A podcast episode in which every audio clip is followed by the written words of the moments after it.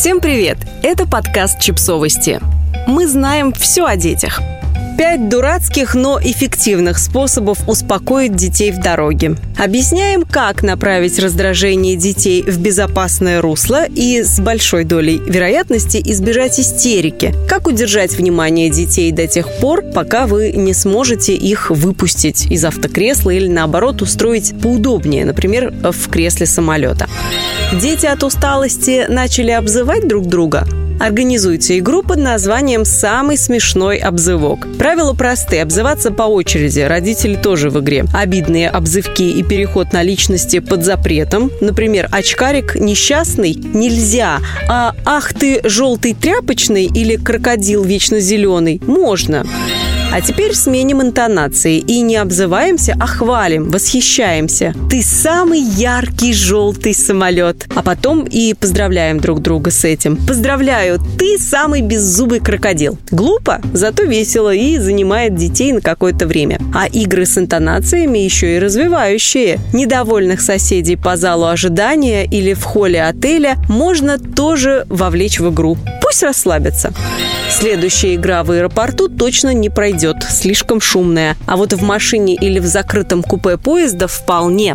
Кричать детям не запрещайте, но пусть они перегавкиваются или мяукают и мурчат друг с другом, или хрюкают, слишком расшумятся, сами гавкните на них. Подействует, гарантируем. Либо пусть один лает, другой мяукает, а вы рычите или мычите. А лучше начать с лая и закончить тихим мурчанием. Наиболее включенные родители удерживают в этой игре детей до 10-15 минут. Особенно, когда вовлекают детей и других взрослых в диалог, лая или мяукая то с вопросительными, то с восклицательными интонациями. Получается не у всех и не сразу, но если вы застряли в пятничной пробке, то времени на тренировку вам хватит. Старая добрая чепуха.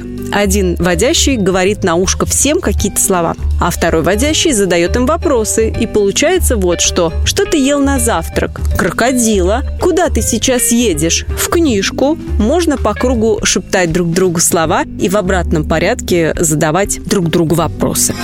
Когда надо быстро переключить детское внимание, очень помогает игра в пальчики-зайчики. Из-за забора, спинки кресла, подлокотника, из-за книжки показываете 2, 4 или 6 пальцев. За забором спрятались зайцы, только уши торчат. Сколько зайцев за забором? Теперь пусть дети показывают зайцев вам и друг другу. Наверняка кто-то покажет, что за забором два нормальных зайца, а один – одноухий. Ой, а что случилось с зайкой? Почему у него только одно ушко. Думаете, поэтому? А может быть, в чем смысл таких игр?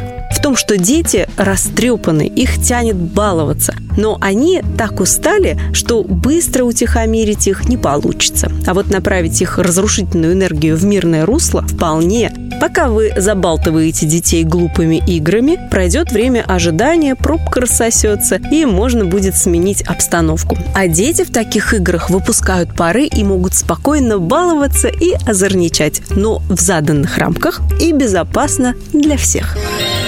Подписывайтесь на подкаст, ставьте лайки и оставляйте комментарии. Ссылки на источники в описании к подкасту. До встречи!